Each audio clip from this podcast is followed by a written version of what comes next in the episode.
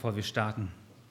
Vater, wir danken dir, dass wir dein Wort haben, dass, ähm, dass wir einfach sehen können, wie du bist, wer du bist, dass wir in deinem Wort erkennen können, wie dein Charakter ist.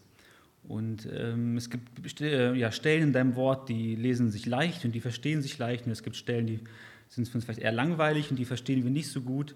Und trotzdem ist alles, was in deinem Wort steht, von dir und uns gegeben, damit wir daraus lernen und damit wir dich entdecken. Ich möchte dich bitten, dass, diese, ja, dass dieser Text, den ich heute predigen und sprechen möchte, dass der genau dazu dient, äh, Vater, dass wir dich erkennen, dass wir deine Schönheit sehen können und dass wir vor neu von dir begeistert und ergriffen sind. Bitte wirk das durch deinen Geist. Und für Menschen, die vielleicht heute hier sind und dich nicht kennen, da will ich dich bitten, dass du dein Wort gebrauchst, äh, um ja, ihr Herz anzuziehen und es zu treffen, dass sie dich kennenlernen, dass sie von deinem Wort überführt werden und anfangen auch dich zu lieben und dein Wort zu lieben. Amen. Ich weiß nicht, ob jemand von euch schon mal Ahnenforschung betrieben hat, um herauszufinden, wo er herkommt oder wie seine Vorgeschichte ist. Ich muss sagen, ich bin da ziemlich schlecht aufgestellt. Ich weiß vielleicht gerade noch so, wie meine Urgroßeltern heißen, aber dann weiter komme ich nicht mehr. Meine Oma ist immer sehr stark an solchen Forschungen interessiert und jedes Mal, wenn sie jemanden kennenlernt, der neu ist, dann fragt sie immer direkt, wer sind deine Eltern und wo kommst du her? Ähm, ja, kommen die auch aus Kasachstan oder wo sind die hergekommen, wenn die so aus dem russlanddeutschen Background kommen und so weiter. Als ich damals Annika ihr vorgestellt habe, dann hat sie auch direkt angefangen zu fragen, wer sind deine Urgroßeltern und wo kommen die her? Und ich gesagt, Oma, bitte frag nicht zu viel, ich will nicht wissen, ob wir verwandt sind, ich will sie vielleicht heiraten. Ja. Aber das ist so ganz typisch, dieser Drang ne, zu wissen, wo komme ich eigentlich her und äh, was, ist mein, was sind meine Vorfahren. Aber bei uns spielt es ja heute tatsächlich keine so große Rolle mehr. Ja? Bis, ins, keine Ahnung, 100 Jahre oder 300, 500 Jahre zurück zu wissen, wer meine Vorfahren sind. Äh, vor ein paar Jahrzehnten war das noch ganz anders, vor allem auch wenn wir uns noch die Königshäuser oder die Adelshäuser äh, hier in Europa auch angucken, da spielt das noch eine große Rolle zu wissen, wer sind meine Vorfahren, habe ich wirklich dieses blaue Blut in mir, habe ich das Recht, ein Thronfolger oder was auch immer zu sein oder ein Erbe zu sein. Und das war nicht nur hier in Europa so, sondern auch für Juden war es eine ganz zentrale und wichtige Angelegenheit zu wissen, wo komme ich eigentlich her. Und äh, wenn ihr die Bibel aufmerksam lest, und habt, habt ihr bestimmt alle schon mal gemacht, dann ist euch aufgefallen, dass es manchmal so endlose Auflistungen von Namen der Bibel gibt, vor allem im Alten Testament, vor allem auch wenn man das Buch der Chroniken liest, vier Kapitel nur mit Namenslisten. Da fragt man sich, also echt, was soll das? Ne? Haben die das da reingeschrieben, damit die Bibel noch ein bisschen dicker und langweiliger wird? Oder was war der Zweck von diesen ganzen Namenslisten? Wofür gibt es das überhaupt? Ja?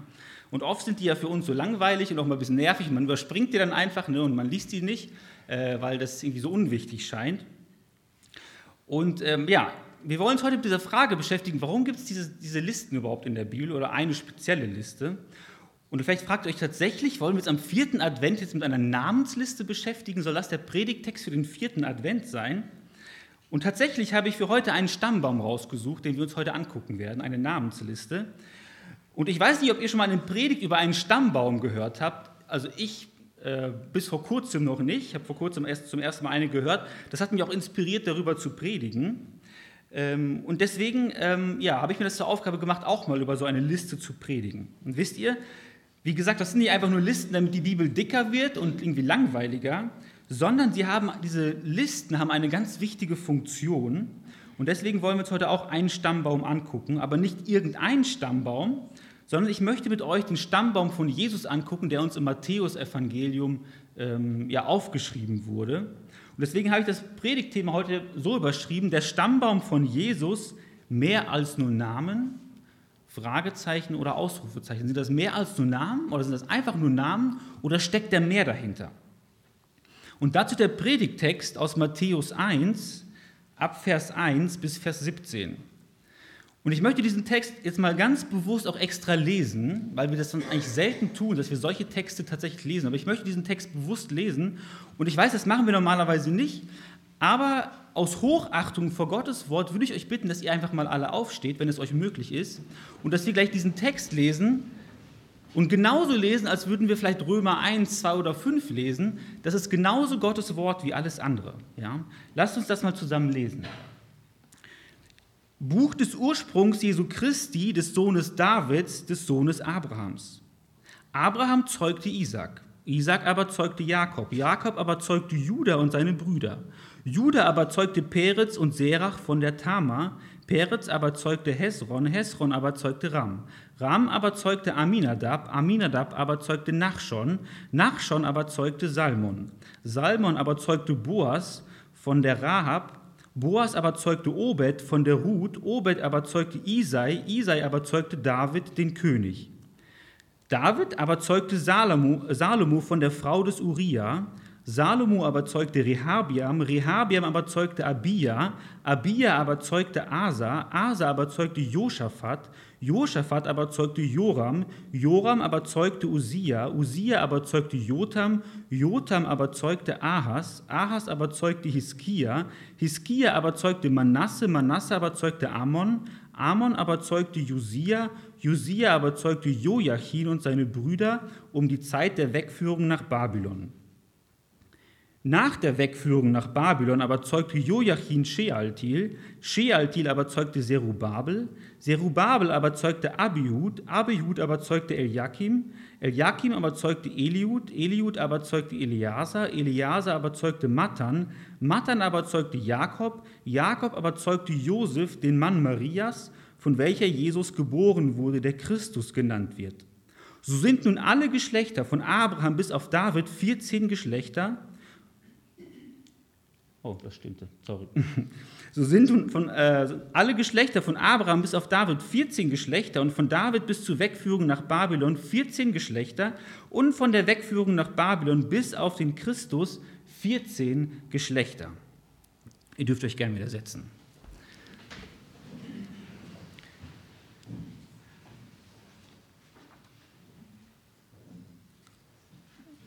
Also Matthäus liefert uns hier zu Beginn seines Evangeliums den Stammbaum von Jesus und er betont hier vor allem äh, die Familienlinie von Josef.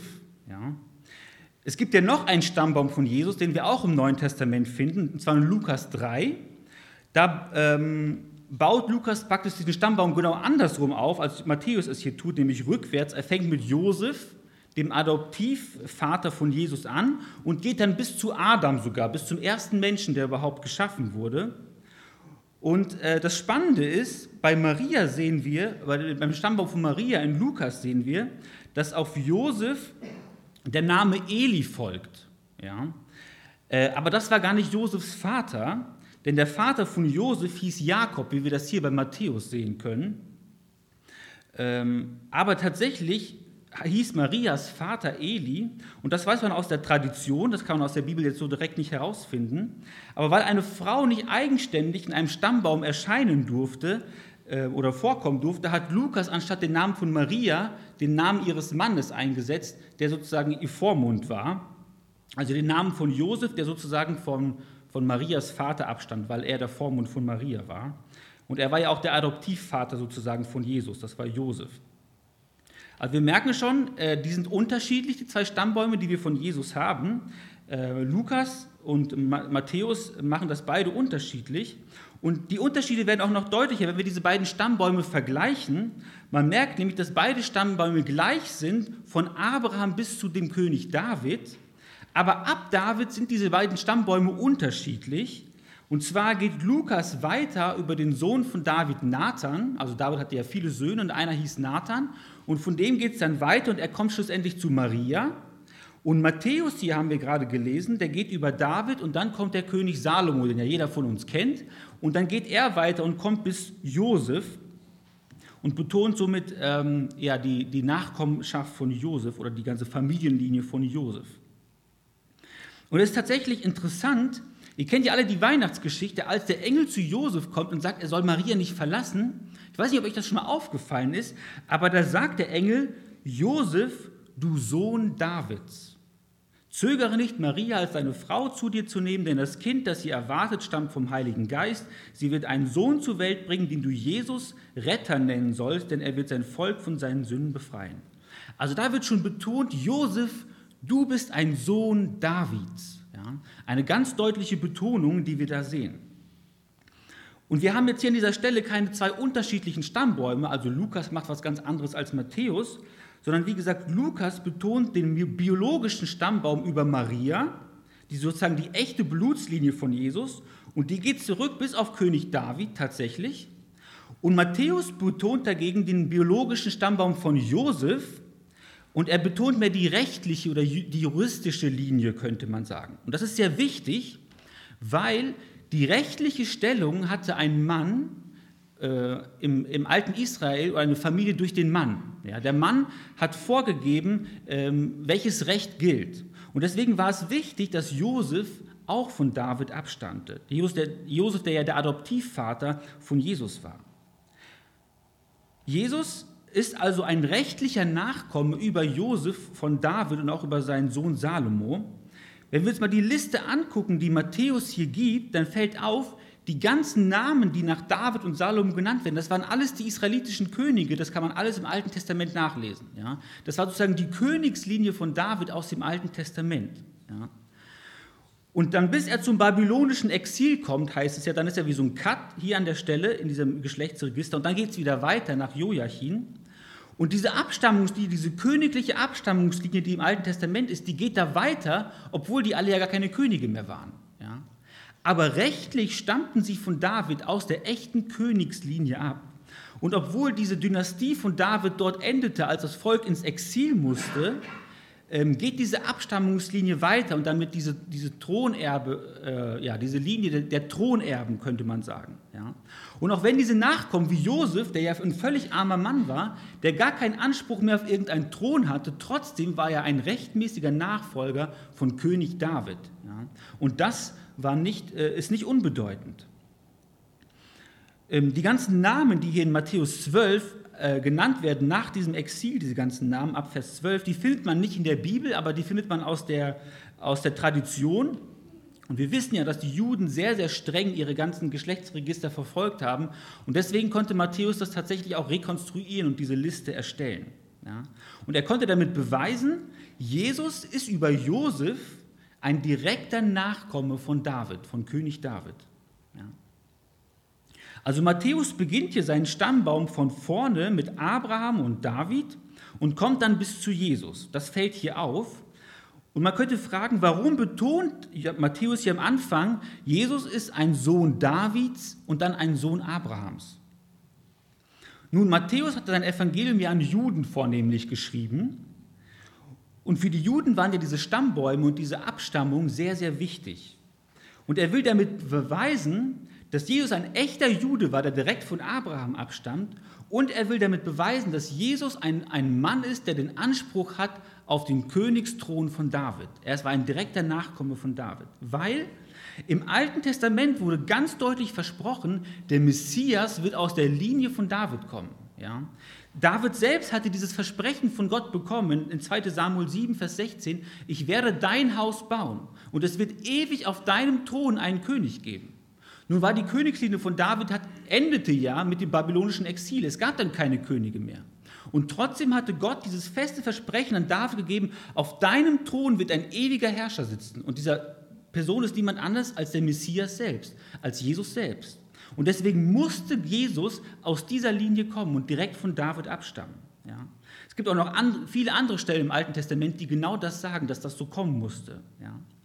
Deswegen ist die Herkunft von David für Jesus ein ganz klares Kriterium und eine Messlatte, wo man, wo man messen konnte, wenn er sagt, ich bin der Messias, dann musste er auch nachweisen können, dass er von David abstammte, weil sonst könnten die Leute direkt sagen, nee, nee, nee, wenn du nicht beweisen kannst, dass du nicht von David abstammst, dann kannst du nicht der Messias sein. Ja? Und tatsächlich hätten die Gegner von Jesus ganz leichtes Spiel gehabt. Die müssten nur beweisen, dass Jesus nicht von David abstammt. Und dann dürfte er gar nicht sagen, ich bin der Messias. Ja? Aber so eine Anklage finden wir im Neuen Testament an keiner Stelle. Und wir, ich, kann, ich denke, wir können uns sicher sein, die Leute haben versucht herauszufinden, stammt Jesus wirklich von David ab? Und tatsächlich, es gab da niemals einen Widerspruch, war das so oder war das nicht? Ihn war das klar, Jesus ist tatsächlich ein Nachfolger, äh, ja, kommt aus der Linie von David. Ja.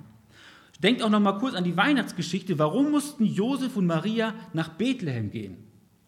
Bethlehem, das war der Ursprungsort von David. Und sie waren dort eingetragen und sie mussten rechtlich dorthin gehen, weil sie von David abstammen und deswegen mussten sie nach Bethlehem reisen. Ja? Und sie konnten also damals rechtlich beweisen, nachweisen, dass sie von David abstammen. Ja? Sowohl Maria als auch Josef. Was hier noch auffällt, ist, dass Matthäus keine lückenlose Abstammungslinie hier auf, äh, uns aufführt. Ganz im Gegenteil, Matthäus hat gezielt ausgewählt. Ja? Und da sagen manche Kritiker, ja, diese Liste die ist ja gar nicht richtig echt, weil da fehlen Namen. Ja?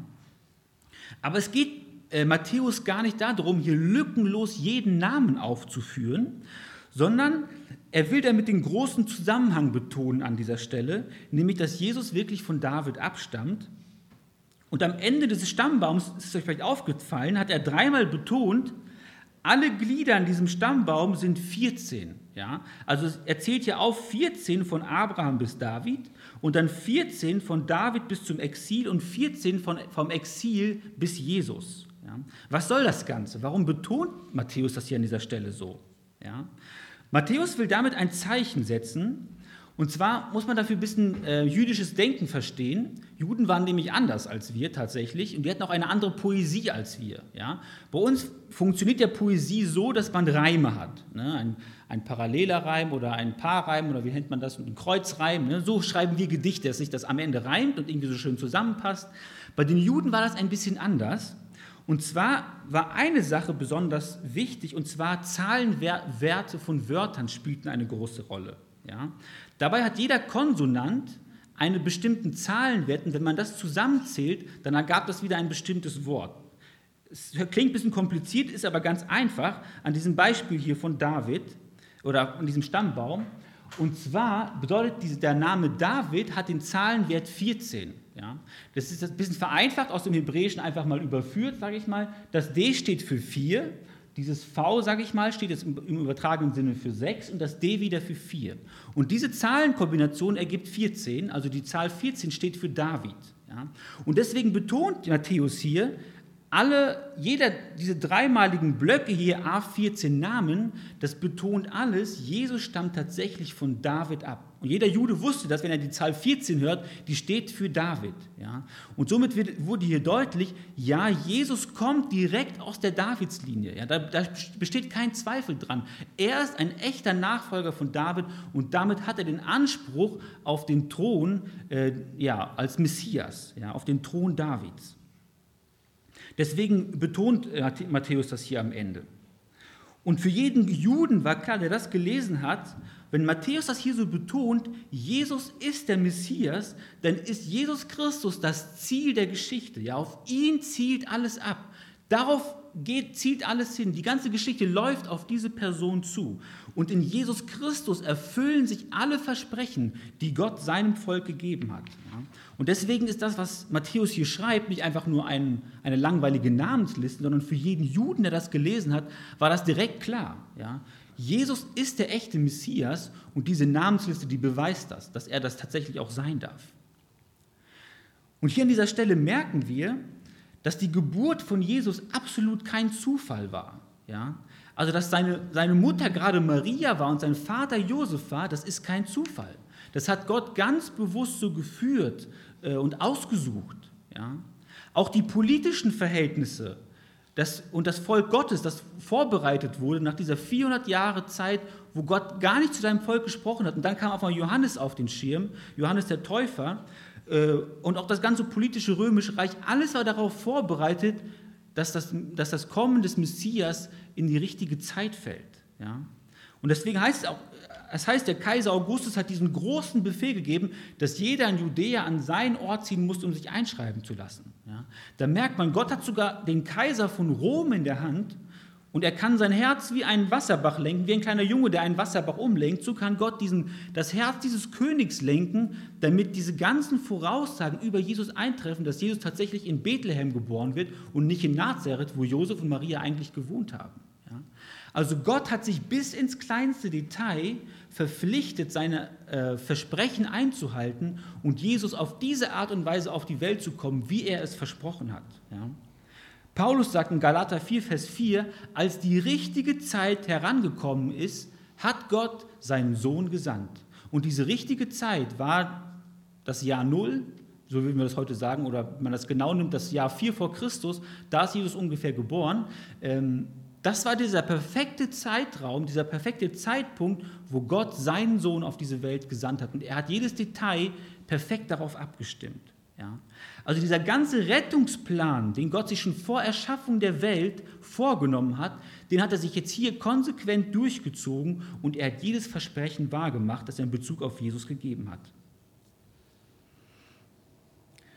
Es gibt einen Professor, der heißt äh, Dr. Peter Zöller-Greer, das ist ein christlicher Mathematiker, und er hat erzählt, dass einer seiner Kollegen einmal zu ihm gesagt hat, es ist kein Wunder, dass sich irgendwann einmal im Laufe der Zeit die alttestamentlichen Prophezeiungen über Jesus zufällig in einer Person erfüllen. Man muss eben nur lang genug warten. Ja, also irgendwann diese ganzen Versprechen, die im Alten Testament gegeben wurden, die ja Jahrhunderte vorher aufgeschrieben wurden, das würde sich halt einfach irgendwann zufällig in einer Person erfüllen. Man muss einfach nur lang genug warten. Ja. Und dann führt dieser Mathematiker Greer oder Greer, ich weiß nicht genau, wie, da, wie, das ausgesprochen wird, eine Wahrscheinlichkeitsrechnung von einem anderen Mathematiker an, der auch Christ ist. Und sein Name ist Stoner, der kommt aus den Staaten. Und der hat einmal eine Rechnung aufgestellt, wie hoch die Wahrscheinlichkeit ist, dass sich die acht berühmtesten Prophezeiungen über Jesus tatsächlich erfüllen. Ja? Und er führt diese acht ähm, Prophezeiungen über Jesus an. Zum Beispiel sein Geburtsort, dass er in Bethlehem geboren ist, wurde von Micha vorausgesagt dass er zum Beispiel durch Judas verraten wird und so weiter. Diese acht Prophezeiungen nimmt er und er versucht oder er stellt eine Wahrscheinlichkeitsrechnung auf, dass sich, wie hoch die Wahrscheinlichkeit ist, wenn sich diese acht Verheißungen zufällig einfach so bei einer Person erfüllen. Ja? Und wenn er alle Personen einzieht, ungefähr, die bis zur Zeit von Jesus und in der Zeit von Jesus gelebt haben, dann ist die Wahrscheinlichkeit bei 1 zu 10 hoch 28. Ja, das ist eine 10 mit 28 Nullen. Eine unvorstellbar große Zahl. Ja. Und er sagt, okay, wir gehen noch einen Schritt weiter. Wir sagen, wenn das alle Leute sind, die bis heute gelebt haben, ja, dann wird die Zahl ein bisschen kleiner, nämlich 10 hoch 17, weil dann gibt es ja mehr Möglichkeiten. Aber das ist noch immer eine riesige Zahl, eine 10 mit 17 Nullen. Ja. Und weil, weil wir uns mit diesen großen astronomischen Zahlen nichts vorstellen können, also ich äh, ja sowieso nicht, äh, weil ich in Mathe eine Niete bin, ja, ich habe keine Ahnung, was eine 10 mit 28 Nullen überhaupt ist, hat er einen Vergleich angestellt. Und zwar hat er, hat er, macht er deutlich, dass diese Zahl so astronomisch hoch ist. Ähm, stellt euch mal vor, eine Fläche, die so groß ist wie Texas, das ist ungefähr die, diese große Fläche, also ungefähr doppelt so groß wie Deutschland. Und jetzt würde man diese ganze Fläche mit 1-Dollar-Münzen auslegen. Man könnte auch sagen, mit 1-Euro-Münzen ist ungefähr das Gleiche. Aber dann nicht nur eine Schicht, sondern man würde das alles einen Meter hoch machen, einen halben Meter hoch machen. Eine halben Meter hohe Schicht mit Dollarmünzen auf dieser riesigen Fläche dort, die Fläche von Texas. Ja. Und dass sich jetzt die Wahrscheinlichkeit, dass sich diese acht Prophezeiungen in einer Person zufällig erfüllen, die ist so klein, als würde jemand mit verbundenen Augen eine einzige rote markierte Dollarmünze beim ersten Versuch zufällig herausziehen. So groß ist die Wahrscheinlichkeit, dass sich diese acht Prophezeiungen zufällig in einer Person erfüllen. Ja? Und das, ihr Lieben, sind nur acht von 300 Prophezeiungen, die sich erfüllt haben. Ja? Also die Wahrscheinlichkeit, dass sich 300 Prophezeiungen in einer Person erfüllen, zufällig, die ist so astronomisch hoch. Er sagt, die, diese Zahl ist größer, als es Atome im Weltall gibt. Also die ist unvorstellbar groß. Ja. Und deswegen möchte ich euch einfach damit ermutigen, wenn wir das hier lesen, wie Gott dafür gesorgt hat, dass sich in Jesus diese Prophezeiungen erfüllen, auch dieser Stammbaum, dass er von David abstammt und so weiter und alles, was damit zusammenhängt, da sehen wir, für Gott ist es eine Kleinigkeit, die Zukunft vorherzusehen und dafür zu sorgen, dass seine Vorhersagen 100% eintreffen. Ja? Gott hält seine Versprechen zu 100%. Sonst wäre Gott ein Lügner und Betrügner. Ja? Und Gott wäre nicht vertrauenswürdig und wir könnten uns über nichts mehr wirklich sicher sein. Auch über unsere Rettung könnten wir uns nicht sicher sein. Ob Gott am Ende vielleicht nicht doch sagt, ach, das war doch alles nur ein, ein, äh, ein großer Fake mit Jesus und das ist alles gar nicht wahr. Ja? Wenn Gott eine einzige Verheißung nicht einhalten würde. Aber Gott ist in seinem Charakter vollkommen integer und gerecht. Ja? Er ist äh, 100% das, was er sagt und er tut 100% das, was er verspricht. Und wir haben gesehen, diese ganzen Verheißungen von Jesus für sein erstes Kommen, die haben sich alle erfüllt. Und das ist eigentlich undenkbar, dass das ein Zufall ist. Das ist eigentlich unmöglich. Ja, es ist unmöglich. dass sich das einfach zufällig erfüllt. Und Gott hat uns glasklar versprochen, Jesus wird noch einmal wiederkommen. Er wird wiederkommen als der Beherrscher des Universums, sichtbar für alle, als der ewige König. Und dann wird sich jedes Knie vor ihm beugen. Und das wird passieren, daran gibt es keinen Zweifel. Gott wird sein Versprechen einhalten. Vielleicht denkst du auch an, an einige Versprechen Gottes, die du in der Bibel gelesen hast, und du hast vielleicht ähm, erlebt, dass sich diese Versprechen von Gott nicht erfüllt haben in deinem Leben. Ja? Vielleicht hast du darum gebetet, dass sich eine Situation in deinem Leben ändert und das ist nicht passiert. Ja? Oder du hast dich mit einer Sünde in deinem Leben gequält und das ändert sich nicht in deinem Leben und du kommst nicht los davon. Ja? Aber dabei hat Jesus doch versprochen, wen der Sohn frei macht, der ist wirklich frei. Wenn Gott das verspricht, warum, warum hält er das dann nicht ein? Ja? Haben wir uns in Gott getäuscht? Konnte Gott auf einmal doch nicht helfen? Wollte Gott nicht helfen? Will Gott, dass ich an ihm verzweifle oder dass ich an ihm zweifle? Mir ist sehr bewusst, dass ich von hier vorne keine pauschale Antwort für dein Leben geben kann, weil das manchmal sehr schwere Lebensfragen sind. Und jeder von euch hat ein einzigartiges Leben. Aber ich weiß, und ich weiß auch nicht, warum Gott nicht merklich in dein Leben eingegriffen hat, vielleicht so, wie du dir das vorgestellt hast. Aber ich will dir heute trotzdem Mut und Hoffnung machen, dass für Gott ist kein Weg auswegslos. Ja? Und auch wenn Gott nicht direkt auf deine Situation oder auf dein Gebet antwortet oder scheinbar das Versprechen einlöst, das er gibt, ja, so wird dir trotzdem Mut machen, an Gott festzuhalten, an seinen Verheißungen festzuhalten, auch wenn du vielleicht gerade jetzt nicht siehst, dass er sein Versprechen einhält. Weil ich bin mir 100% sicher, Gott erfüllt seine Versprechen zu 100%. Ja? Und Gottes Timing dabei ist perfekt. Die Juden haben jahrhundertelang gewartet. Ja? Und irgendwann, als der richtige Zeitpunkt kam, kam Jesus. Und der richtige Zeitpunkt in deinem Leben wird auch kommen. Jemand hat mal gesagt, Gott kommt spätestens rechtzeitig. Ja? Und uns fällt es oft so schwer zu warten, bis Gott kommt. Aber Gott kommt und er wird es richtig und gut machen. Gott wird jedes seiner Versprechen halten. Eine weitere Auffälligkeit in diesem Stammbaum ist, dass Frauen erwähnt werden. Ich weiß gar nicht, ob euch das aufgefallen ist bei dieser ganzen äh, Nennung von Namen, aber Matthäus nennt in dieser, in dieser Auflistung vier, vier Frauen und das ist sehr, sehr ungewöhnlich. Ja? In Vers 3 wird Tama erwähnt, dann in Vers 5 haben wir Rahab und Ruth und die Frau des Uria, das ist Bathseba, das wissen wir aus dem Alten Testament, so hieß die Frau. Und was beim näheren Hinschauen noch auffällt, ist, dass alle diese Frauen Heiden, also nicht Juden waren. Das ist auch extrem erstaunlich. Tamar war eine Kananiterin, die in die jüdische Familie hineingeheiratet hat. Rahab kennt ihr alle von dieser Geschichte. Das war diese Kananiterin, eine Prostituierte, die die zwei Kundschafter aufgenommen hat, als sie das Volk, als sie diese Stadt Jericho erkundschaftet haben und die die dann heimlich runtergelassen hat mit diesem roten Seil und äh, wo sie dann die ganzen Mauern von Jericho eingestürzt sind und sie war die einzige, die überlebt hat. Ruth die Geschichte kennt ihr auch. Das war eine Moabiterin. das waren die, die, die Erzfeinde Israels, die Moabiter. Erbitterte Feinde, sie wird hier aufgezählt. Und Bathseba war eine Jüdin, die durch die Heirat mit Uriah, der ein Hittiter war, zu einer Hittiterin wurde. Ihr kennt die Geschichte von äh, David und Bathseba auch. Ja. Und was hier auch auffällt, ich, das ist schon ein bisschen angeklungen, bis auf Ruth haben alle diese Frauen schwere Sünden begangen. Ja? Es ist auffällig, dass vor allem ja, diese Frauen, die hier genannt werden, Sünden begangen haben, die im sexuellen Bereich liegen. Und das möchte ich nochmal ganz deutlich betonen, das bedeutet nicht, dass sexuelle Sünden schlimmer sind als andere Sünden. Ja, Sünde ist Sünde, egal um welche Sünde es sich handelt. Und trotzdem wurde diese Sünde im Alten Testament hart geahndet, wie auch andere Sünden, neben sexuellen Sünden, die vor allem Gottes Heiligkeit oder die Heiligkeit von Gottes Volk beschmutzen. Tama hat sich als eine Prostituierte verkleidet, um von Judah, der ein Sohn von Jakob war, ähm, Nachkommen zu bekommen. Ja, die Geschichte ist etwas kompliziert, könnt ihr mal nachlesen. Rahab, wie gesagt, war auch eine Prostituierte in der Stadt von Jericho und die zwei Kundschafter konnten sich bei ihr verstecken und sie hat ihnen ermöglicht, dann zu fliehen. Ja. Bathseba hat mit David äh, ja, Ehebruch begangen. Das war der Tief oder einer der Tiefpunkte von Davids Leben. Ja.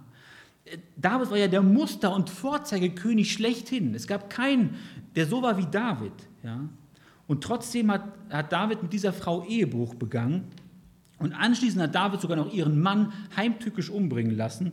damit er dann Bathseba heiraten konnte. Ja? Und jeder Jude, der ein bisschen der, die Geschichte des Alten Testaments kannte, der kannte diese Geschichten auf jeden Fall. Ja? Und jetzt fragt man sich, warum muss Matthäus gerade diese Skandalgeschichten auspacken ja? und dann auch hier in den Stammbaum von Jesus einfügen? Warum macht er das? Ja? Das, diese, diese Geschichten jagen eigentlich jedem die Schamröte ins Gesicht. Warum, warum macht Matthäus das hier? Ja? Er hätte doch diese skandalösen Geschichten hier nicht einbauen müssen, äh, vor allem wenn es um den Stammbaum von Jesus geht. Was hat er sich dabei gedacht? Ja? Die Klatschpresse von damals würde, heute genau, äh, würde damals genauso einspringen, wie das heute der Fall ist. Ja, eine Geschichte, die voll ist von Intrigen und Mord und Ehebruch und Skandal im Königshaus von David. Das, das findet man jeder Illustrierten heutzutage über alle Königshäuser, was da gerade nicht gut läuft oder irgendwelche Affären und Skandale. Genau das macht Matthäus hier. Er bringt diese ganzen Skandalgeschichten so mitten hinein in diese Linie von Jesus. Ja. Das sind ja, das sind ja die perfekten Schlagzeilen für irgendeine Illustrierte. Warum macht Matthäus das hier? Matthäus baut hier ganz bewusst diese vier Frauen mit ein, mit ihren Skandalgeschichten. Und die, das Spannende an dieser Sache ist ja, dass Jesus selbst sich mitten in diese Skandalgeschichten mit einreihen lässt. Jesus ist bereit, diesen ganzen Fusch seiner Vorfahren auf sich zu nehmen. Er ist sich nicht zu schade, seinen Namen zwischen diese Skandalgeschichten hineinschreiben zu lassen. Ja? Und genau das ist der Punkt an dieser Stelle. Jesus ist gekommen, um Sünder zu retten. Ja? Er ist für skandalöse, verruchte und dreckige Sünder wie für David und Bathseba, wie für Rahab und Tamar und wie für dich und mich auf diese Welt gekommen. Ja? Er reiht sich in diese Geschichte ein und Jesus reiht sich auch in unsere Lebensgeschichte ein. Ja?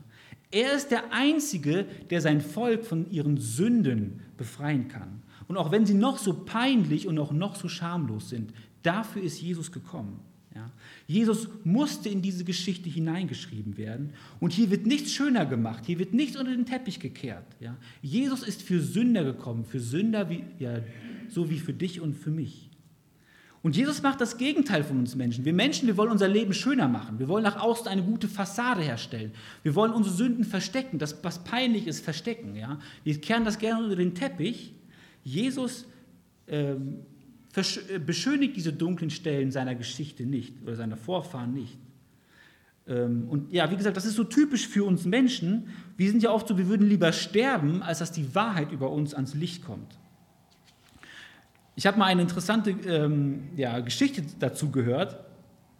Und zwar äh, ist eine Frau in den Staaten zu Reichtum und Ansehen gekommen und sie wollte ein Buch über ihre Familiengeschichte schreiben lassen. Und dafür hat sie dann einen begabten Schriftsteller engagiert. Aber es gab ein Problem in ihrer Familiengeschichte.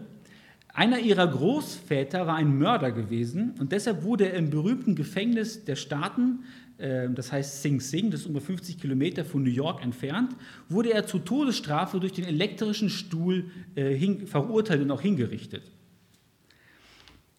Also was sollte dieser Schriftsteller jetzt mit diesem Vorfahren machen? Das gibt sich jetzt nicht sehr schön gerade in einer, in einer ja, Biografie. Und die Frau hat ihm den Auftrag gegeben, schreiben Sie bitte über diese Stand in meinem Stammbaum so, dass es nicht äh, auffällt oder nicht deutlich wird. Ja. Und als der Schriftsteller dann in, sein, in, seinem Werk an diese Stelle gekommen ist, hat er an dieser Stelle Folgendes eingesetzt. Man muss dazu noch wissen, ein Stuhl kann ja ein alltäglicher Stuhl sein zum Sitzen, ja, oder ein Stuhl kann in der Fachsprache auch ein Lehrstuhl sein, ja, also eine Professur. Und jetzt hat dieser Schriftsteller geschrieben, einer ihrer Großväter hatte einen Stuhl für angewandte Elektrizität in einer der bekanntesten Institutionen Amerikas. Er war sehr eng mit dieser Position verbunden und starb im wahrsten Sinne des Wortes in den Sielen. Also das heißt bis zuletzt arbeitend oder mitten in der Arbeit. Also so kann man einen Stammbaum auch schön machen. Ja? Der Stuhl für angewandte Elektrizität ist der elektrische Stuhl. Die bekannte Institution ist das Gefängnis von Sing Sing und er war eng mit dieser Position verbunden. Er war an diesen Stuhl angeschnallt. Ja? Der konnte nicht mehr weg da. Und genau das verdeutlicht so gut, was wir mit unserem Leben oft machen. Ja? Wir machen unser Leben oft gerne schöner. Wir wollen die, die schlechten und unschönen und peinlichen Dinge rauslassen. Wir wollen sie vertuschen und verstecken. Ja? Und hier ist meine Frage an dich. Wo versuchst du, deine Skandalgeschichten zu verstecken? Ja? Was versuchst du vielleicht in deinem Leben mit allen Mitteln zu verheimlichen, damit niemand davon erfährt? Ja? Und das unter den Teppich zu kehren, das irgendwie so wasserdicht zu machen, dass es nicht rauskommt. In Sprüche 28, Vers 13 heißt es, wer seine Sünde verheimlicht, dem geht es nicht gut. Doch wer sie bekennt und von ihnen lässt, über den erbarmt sich Gott. Also du musst nicht erst gut werden, damit du zu Jesus kommen kannst, ja?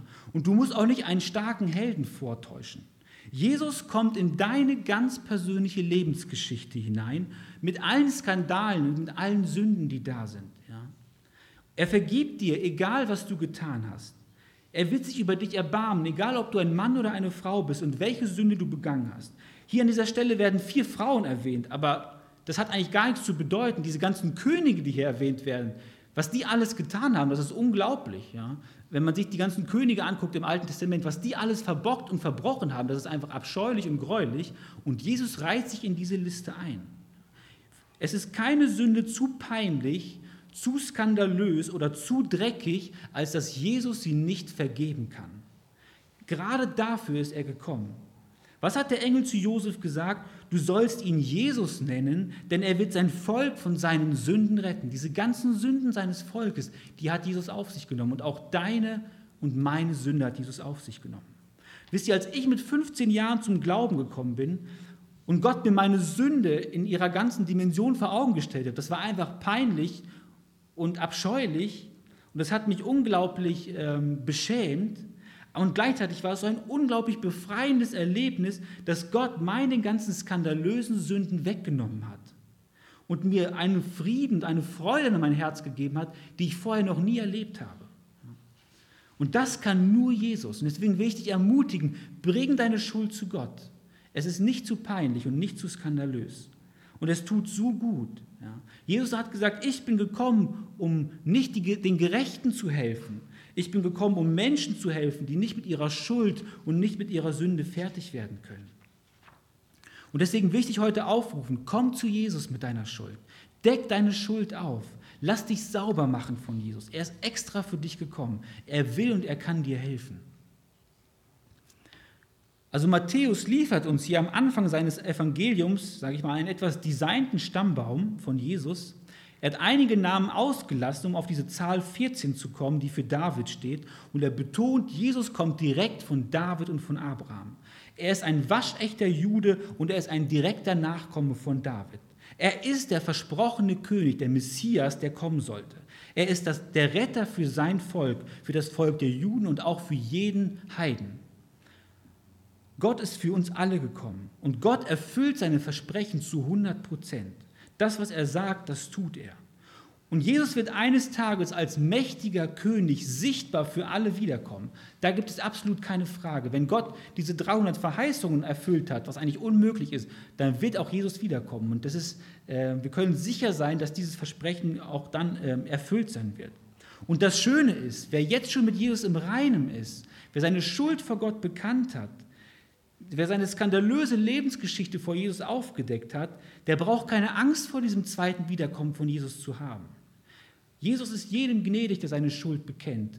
Und er wird dann Jesus fröhlich und freudig entgegengehen können, weil er, seinen, er den stellvertretenden Tod von Jesus in Anspruch genommen hat. Jesus ist gerade für Menschen wie für dich und mich gekommen. Menschen, die sich selbst nicht helfen können. Er ist gekommen, um zu suchen und zu retten, was verloren ist. Amen.